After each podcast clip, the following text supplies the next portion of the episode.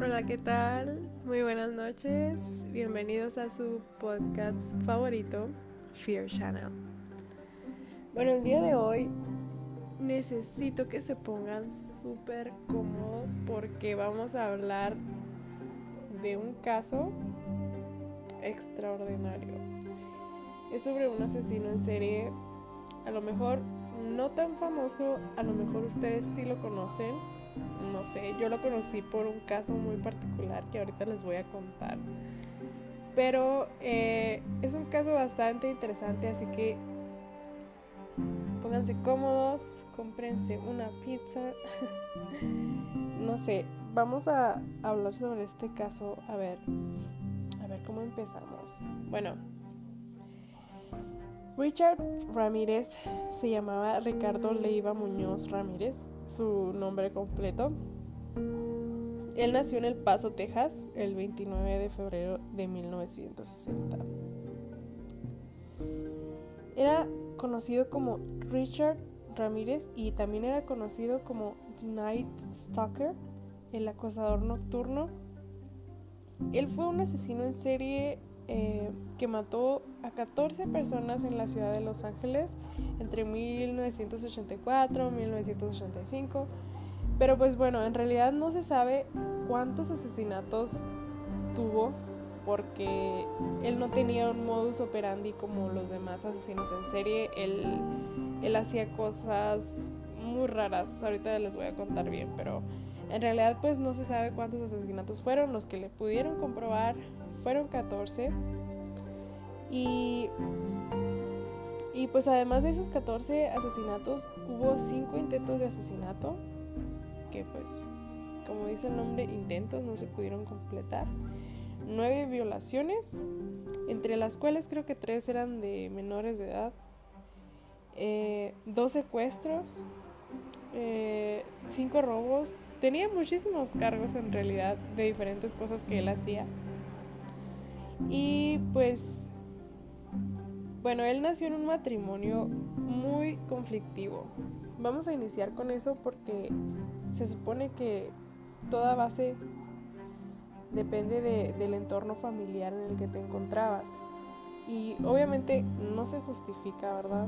Jamás, porque hay muchas personas que nacen en un matrimonio a lo mejor fallido, a lo mejor conflictivo, no sé y obviamente no se convierten en asesinos en serio. O sea, eso, eso depende de muchas cosas, de muchísimas, muchísimas cosas. Pero vamos a hablar de, la base, o sea, de, cómo nació, de cómo la pasó en sus años de, de adolescencia. Entonces, él nació en un matrimonio bastante conflictivo. Su papá era un obrero y era ex policía también, era originario de Ciudad Juárez, México era muy violento con sus hijos. Les daba palizas y pues en especial a, Richard. Eran unas palizas brutales, en serio, era muy, muy violento. De hecho, cuando él era niño quedó inconsciente de un golpe en la cabeza que le proporcionó un columpio mientras estaba jugando en el parque. Entonces, pues él sufría ataques de epilepsia. Creo que lo sufrió hasta, hasta la pubertad. Pero pues su adolescencia sí estuvo muy marcada, ¿verdad? Eh, por lo que había vivido de niño. Y también cuando él ya era adolescente, tenía una relación muy, cercana con un primo que se llamaba Miguel. Mike Ramírez, digámoslo así. Él era un veterano condecorado de la guerra de Vietnam y pues él le mostraba a Richard numerosas fotografías de todo lo que había pasado en ese tiempo. Pero pues aquí les va algo muy extraño. Él le mostraba fotografías de, de crímenes que él cometía en ese tiempo. Eh, crímenes como violando, torturando, asesinando, incluso posando junto a cadáveres en fotos, cadáveres mutilados de mujeres.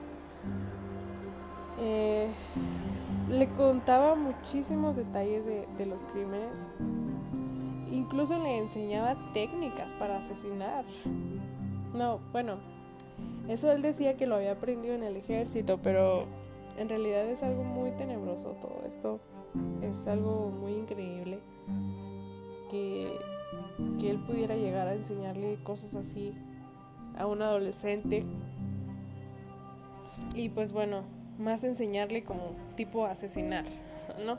O sea, eso es algo increíble. Pero bueno, en 1973 Richard estuvo presente cuando su primo Mike asesinó a su esposa. Asesinó a la esposa de él, o sea, del primo. Eh, tuvieron una, una discusión y pues Mike sacó una escopeta y le disparó. Y pues ahí estaba Richard presente. De hecho, la mujer le salpicó sangre a Richard, o sea, estaban cerca, muy cerca.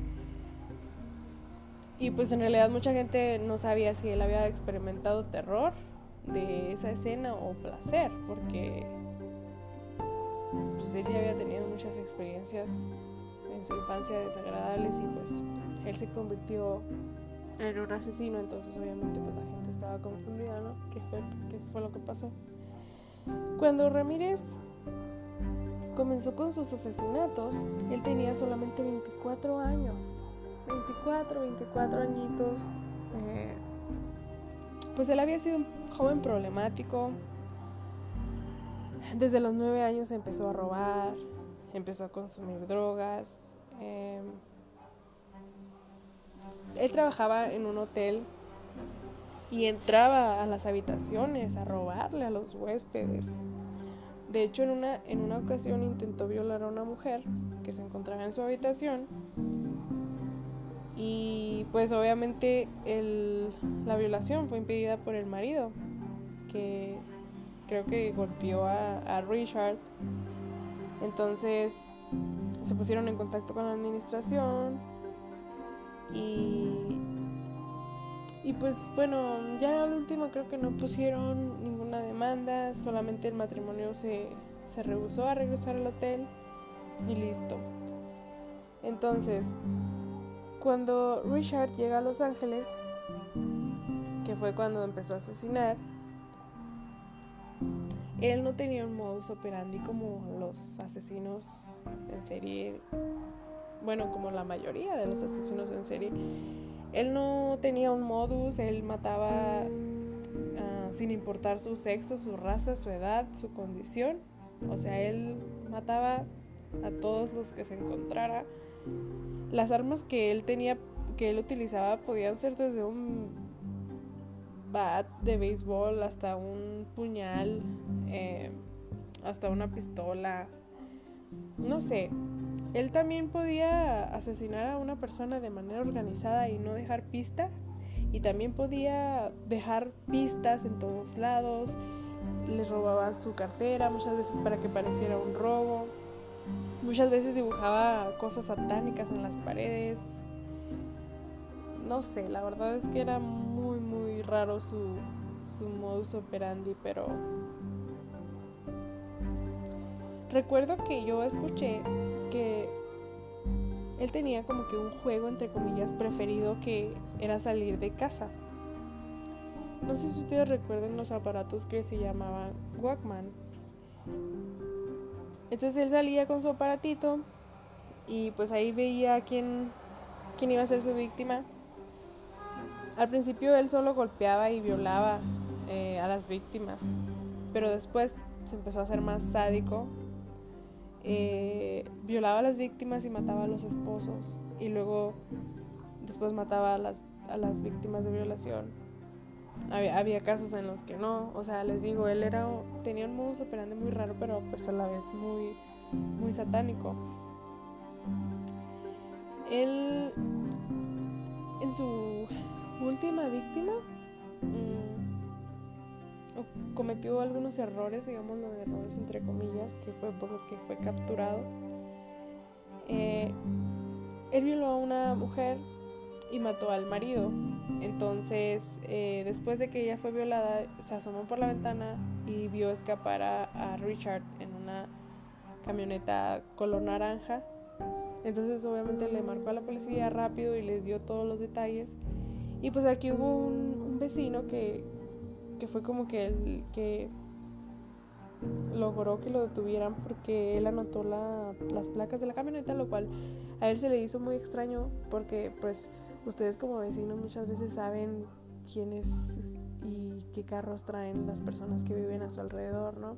Entonces a él se le hizo muy extraña esa camioneta ahí y se le ocurrió anotar las placas, lo cual fue muy bueno porque pues la policía inmediatamente buscó las placas y detectaron a Richard y pues no lo tenían, pero empezaron a esparcir carteles por toda la ciudad con las fotos de él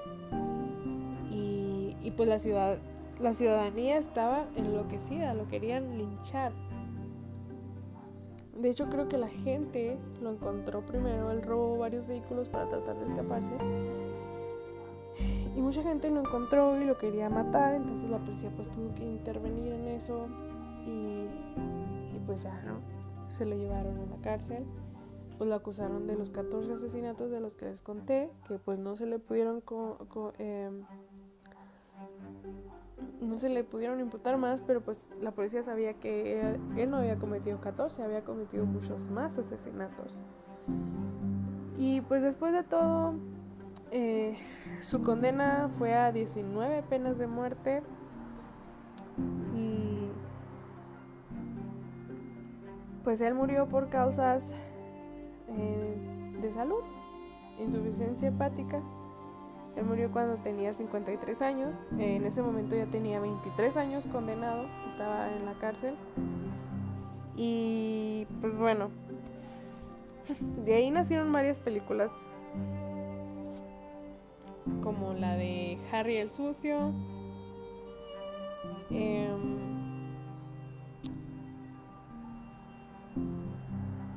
¿Cuál otra le hicieron? Creo que es que sí tiene algunas películas basadas en él, pero no recuerdo bien los nombres. Y pues yo lo conocí porque su caso fue muy particular, porque él salió en televisión nacional. Y cuando salió en televisión nadie se imaginaba que él era un asesino y que ya había matado hasta ese momento muchísimas mujeres y que había violado y pues bueno, él sale en televisión porque hay un programa de citas en donde tú vas y luego tres hombres van atrás de ti queriendo salir contigo y tú haces una serie de preguntas y al final escoges a la persona que más te gustó como contestó, que más te llamó la atención. Entonces, si ustedes no han visto ese video, véanlo. Está en YouTube. Hay muchísimos videos. Y pues bueno, se los voy a, se los voy a resumir aquí en, mi programa. Resulta que la, la muchacha, muy guapa por cierto, empieza a hacer preguntas, preguntas muy random. Y Richard siempre contesta con, con algo gracioso, o sea, siempre le contesta y la hace reír y al público y pues todo el mundo estaba como que endiosado con él. Y resulta que ella lo escoge al final, ella quiere conocerlo, quiere salir con él. Y ella cuenta que cuando lo ve, le dio escalofríos. O sea, dice que le dio mucho miedo y que le dio mucha desconfianza.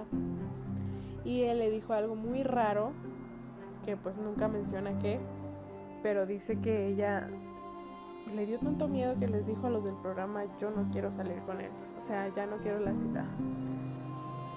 Y pues gracias a Dios, porque la verdad yo creo que si hubiera ido de cita con él, probablemente lo hubiera violado y lo hubiera matado. Entonces, pues qué bueno que no se fue, pero pues fue un caso muy sonado porque pues todo el mundo vio el programa en ese entonces y pues nadie se imaginaba que, que era un asesino tan, tan macabro. Y pues bueno, como estos hay muchísimos casos, pero en esta ocasión quise hablar de él porque pues no es muy conocido y yo quiero que ustedes conozcan su caso y si quieren ir a ver el video en YouTube, pues ahí está. Eh, espero que me digan de qué quieren hablar el siguiente programa. Podemos hablar sobre otro asesino en serie, podemos hablar sobre alguna cosa paranormal, sobre algún caso de reencarnación, no sé. Ustedes díganme y yo investigo. Pero bueno, espero que les haya gustado este episodio. Nos vemos en el próximo. guys.